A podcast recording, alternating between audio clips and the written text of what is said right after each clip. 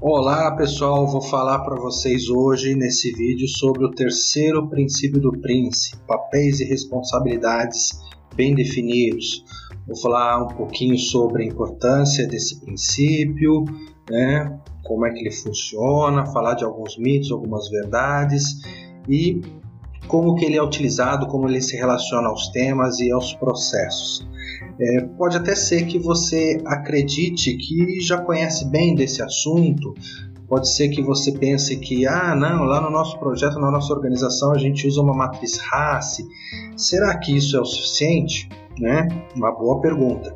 E por que, que eu estou trazendo esse esse vídeo. Claro que eu lancei como meta aí lançar um vídeo para cada um dos princípios para explicar aí a comunidade, as pessoas como é que esses princípios, esses princípios funcionam, mas também porque esse assunto responsabilidade é um assunto recorrente quando a gente fala de sucesso e fracasso em projeto, nas pesquisas, nas estatísticas, sempre aparece lá a falta de participação de alguém, de algum stakeholder importante. Então, esse assunto realmente é fundamental para ajudar na probabilidade de sucesso do projeto e é exatamente por isso que no Prince 2 ele é também um dos princípios. Se você ainda não assistiu não o primeiro vídeo, os princípios do Prince 2, se você não sabe exatamente o que, que são esses princípios, eu recomendo que você assista esse vídeo primeiro, os princípios do Prince 2, e aí depois você volta para esse vídeo aqui para a gente dar continuidade,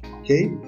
Bom, para a gente seguir aqui com esse é, com essa explicação, eu vou usar exatamente o livro do Prince 2, tá? mostrando para vocês que esse princípio é utilizado na metodologia como um todo, igual comentei no outro vídeo, ele é polvilhado nos temas e também nos processos, ok? Então, vamos lá. Eu vou usar aqui o livro Gerenciando Projetos de Sucesso para a gente poder falar sobre esse princípio, o princípio 3 de papéis e responsabilidades bem definidos.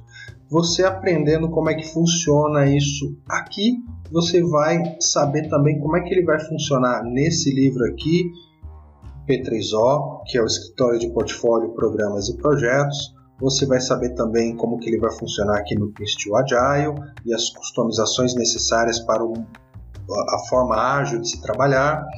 No gerenciamento de portfólios, que é esse livro aqui do MOPE, também para o gerenciamento de programas com MSP no MORE para o gerenciamento de riscos, um guia prático aqui, e também para o MOVE para o gerenciamento de valor. Então, olhando aqui no livro, né, a estrutura do livro ele tem as, uma introdução, os princípios, eu já comentei sobre isso em outro, outra gravação. Vamos dar uma olhadinha direto no tema. Então temos aqui o tema Business Case com o propósito, né? Por que, esse documento é importante, esse tema é importante. E no final desse tema temos aqui responsabilidades. Olha só, papéis e responsabilidades bem definidos. Então, gerência corporativa ou de programa, o executivo, usuário, fornecedor, o gerente do projeto. Enfim, como é que essas, esses papéis vão contribuir na construção do business case ou na atualização do business case, é garantia do projeto, o suporte. Pegar um outro tema aqui, o tema organização. Então, o propósito do tema organização, que vai ajudar a gente estabelecer e criar uma estrutura e ajudar, inclusive, na questão da governança do projeto. Quando a gente fala de organização, é para a gente ter também uma forma de prestação de contas, ter responsabilidade única e exclusivamente através de uma matriz raça é muito pouco. É importante estabelecer quem presta conta por o quê. E de novo, aqui no finalzinho do capítulo a gente tem as, as responsabilidades, cada um dos papéis e cada uma das responsabilidades em relação a esse tema, o tema organização. Uh, quando a gente fala da outro, outro tema aqui, planos, né? Então, por que, que esse tema é importante, como é que ele funciona, qual que é o propósito. E, novamente, ao final desse tema, a gente tem aqui uma matriz, uma tabela com as responsabilidades.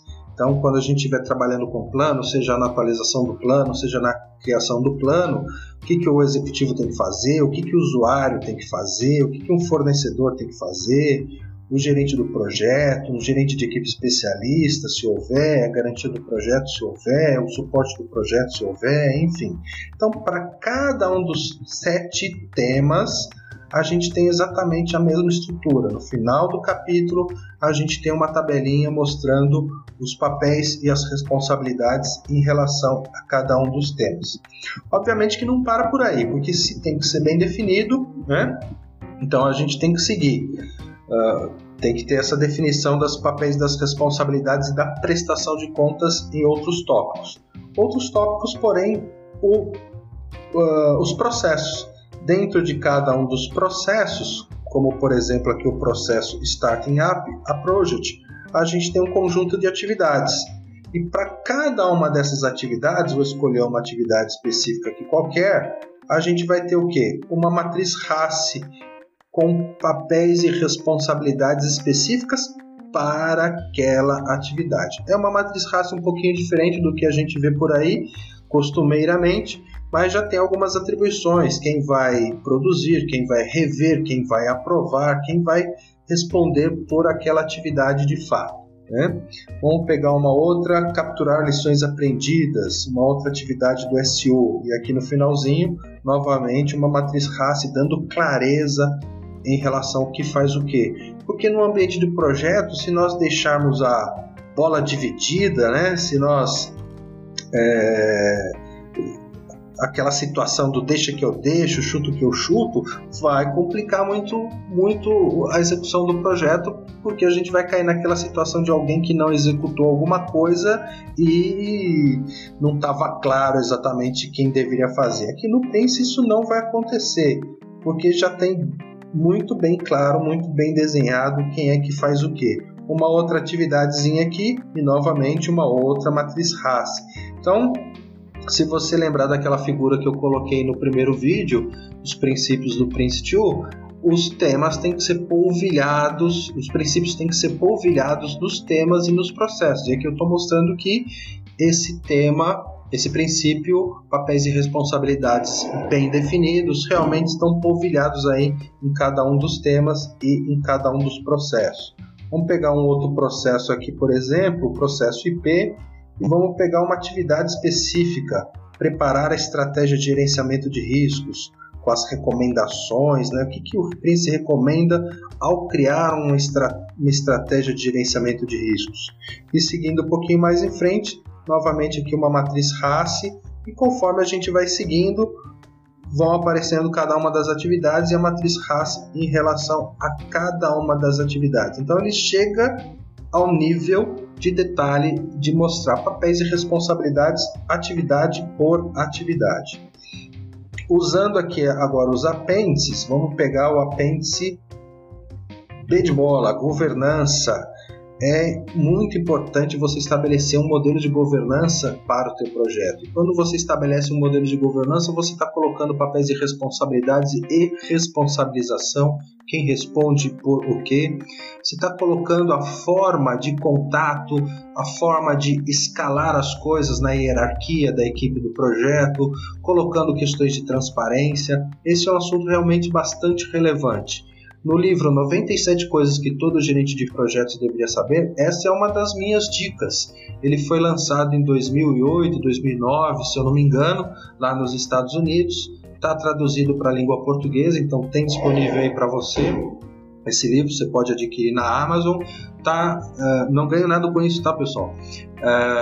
Está uh, traduzido também para a língua uh, japonesa. Não sei se tem outras traduções. Essas foram as que eu me atualizei e não procurei saber se tem outras, mas três traduções mostram que tem uma relevância bem interessante. 97 coisas que todo gerente de projeto deveria saber. Eu contribuí com três dicas e uma das dicas que eu contribuí foi exatamente isso aí: estabelecer uma governança para o projeto. Governança não existe só governança corporativa, ou governança de TI, ou governança de departamento. Tem governança para o projeto também, tá?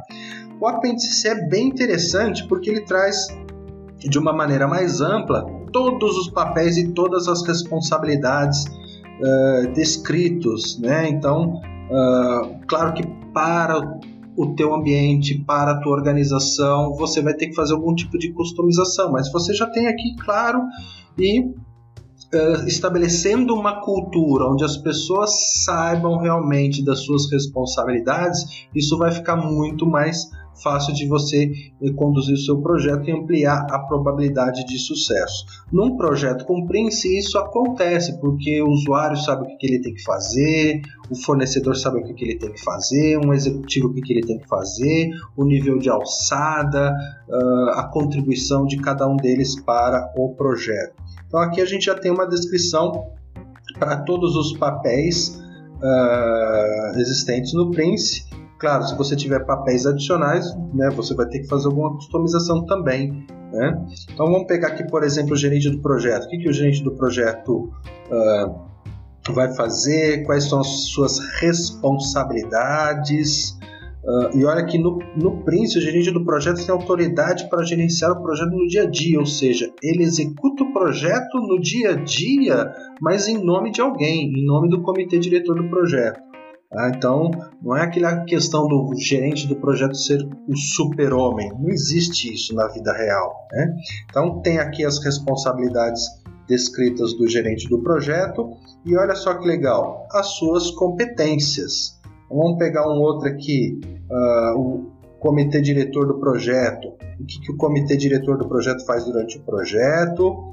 As suas responsabilidades gerais no início do projeto, durante o projeto, também no final do projeto e também as competências importantes. Vamos pegar o usuário principal aqui também.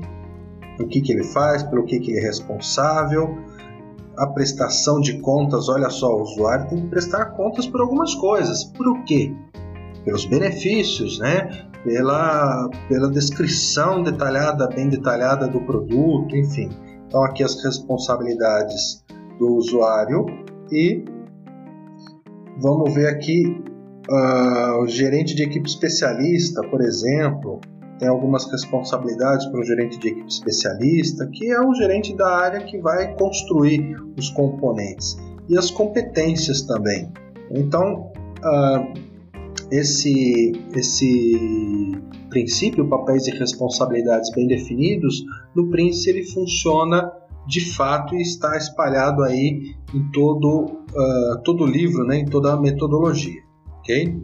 Aqui nós temos uma estrutura básica desse princípio, papéis e responsabilidades bem definidos, uh, alinhados exatamente com o tema organização. Então aqui nessa camada de baixo, a chamada camada de entrega, vamos ter o gerente de equipe especialista, né? No decorrer do livro lá tem as responsabilidades, nessa camada o gerente do projeto, com algumas figuras, alguns papéis possíveis, o suporte do projeto, a autoridade de mudanças e a garantia do projeto, com três visões se reportando e ajudando nesta camada de, de direção do comitê diretor, o usuário principal, o executivo e o fornecedor. E aqui nessa parte superior, a gerência corporativa ou gerência de programa ou cliente, dependendo da estrutura do teu projeto, do ambiente. Então, é uma estrutura mínima aí para a gente organizar o nosso projeto e ajudar na atribuição de responsabilidades. E aqui nós vamos ver exatamente como que esse princípio funciona, relacionando ele também uh, com os produtos de gerenciamento, ou seja, os documentos. Então, durante essa fase aqui, que é a fase do pré-projeto, onde a gente tem o processo Starting Up e a Project, a gente vai criar um documento chamado sumário do projeto e nesse documento a gente já vai começar a criar a equipe de gerenciamento de projeto. Então já vamos começar a definir a estrutura, quem vai trabalhar no projeto. Não precisa ser uma definição completa, mas a gente já inicia pensando nos papéis e nas responsabilidades. Nesse outro momento, onde a gente tem o estágio de iniciação, essas pessoas vão ajudar de alguma forma com o planejamento, vão ajudar de alguma forma em definições do produto, características do produto, a decomposição do produto e todos os outros documentos que forem sendo criados as pessoas de alguma forma vão contribuir. Né? Então a gente vai criar um documento chamado Estratégia de Gerenciamento da Comunicação. Ele faz parte de uma estrutura chamada DIP, de um documento chamado DIP, que é o documento de iniciação do projeto. E nessa estratégia ele é muito parecido lá no PMBOK com o plano de gerenciamento da comunicação. Então, se eu achar alguma técnica interessante lá no PMBOK para contribuir na criação dessa estratégia, a gente pode usar, né? porque os dois uh, não são excludentes, muito pelo contrário, eles são complementares. Teve até um aluno que comentou o seguinte a seguinte coisa, achei até interessante o ponto de vista, né? Depois dele ter obtido a certificação PMP, conhecido bem lá uh, todo o PMA, estrutura do, da, da, certificação, ter obtido a certificação e conhecido o PMBOK, ele veio conhecer o Prince. Ele falou: Olha, depois que eu conheci o Prince, me parece que o PMBOK virou um apêndice, um anexo do Prince 2. Né? Eles funcionam de maneira realmente bem complementares. E nesse momento ainda da iniciação, que é onde a gente cria o um ambiente controlado do projeto, a gente vai complementar essa equipe de gerenciamento do projeto, ver outros papéis, outras pessoas que possam participar, e aqui nesse momento a gente vai fazer a descrição desses papéis né, descrever as responsabilidades de cada um deles. Vocês viram que lá no livro, no apêndice se a gente já tem essa descrição desses papéis, mas pode ser importante você customizar para a necessidade do teu projeto e para a necessidade da tua organização também. Criado o ambiente controlado e todo o plano do projeto, todos os outros documentos, a gente passa para os estágios de entrega. Então, nesse exemplo aqui, a gente tem dois estágios de entrega, esse aqui e esse outro aqui. Esse outro eu faço a entrega final e já encerro o projeto. O encerramento ocorre junto com a última entrega. Durante o processo chamado Stage Boundary, ou Managing Stage Boundary, a gente vai criar o relatório de fim de estágio. E nesse momento, a gente pode sugerir mudança na estrutura, mudança na equipe de gerenciamento de projeto e também mudança é, nas responsabilizações. Então, usando aquele princípio do aprender com a experiência, o que, que eu aprendi nesse estágio que pode me ajudar numa mudança na equipe ou mudança nas responsabilidades? Alguma coisa que eventualmente não funcionou aqui, eu posso propor para que no estágio seguinte ele, é, essa situação seja melhorada ok? E assim vamos para o próximo estágio de entrega e a coisa vai funcionar da mesma forma, né? Os trabalhos vão acontecer, o gerente do projeto vai fazer aquele trabalho de acompanhamento, monitoramento, controle. E quando chegar no final do outro estágio, novamente vai ter um relatório de fim de estágio e novamente a pergunta vai ser: o que foi aprendido durante esse estágio relacionado ao tema organização, aos papéis e às responsabilidades e que eu posso modificar para o estágio subsequente. É claro que isso não vai funcionar necessariamente assim quando a gente rodar o Closing Approach. Aqui a gente vai ter o último relatório do projeto, que é seria o relatório de encerramento do projeto. A gente vai criar o relatório de lições aprendidas e nesse relatório de lições aprendidas a gente vai destacar o que, que funcionou, o que, que não funcionou bem quando a gente fala do tema organização e quando a gente fala dos papéis e responsabilidades bem definidas. Muito bem, então em relação a esse princípio, papéis e responsabilidades bem definidos, de maneira resumida é isso. Né? Uh, novamente, no ambiente Prince existe um aculturamento das pessoas em relação às suas atribuições, às suas responsabilidades, ampliando de fato a probabilidade de sucesso de um projeto Prince, porque os projetos do governo britânico, na cabeça deles, eles não querem que entre naquelas estatísticas de projetos desafiadores, problemáticos e de fracasso. Tá? Então, obrigado aí pelo seu tempo. Compartilhe esse vídeo, dê um like e uh, aguardo você no próximo vídeo. Um abraço.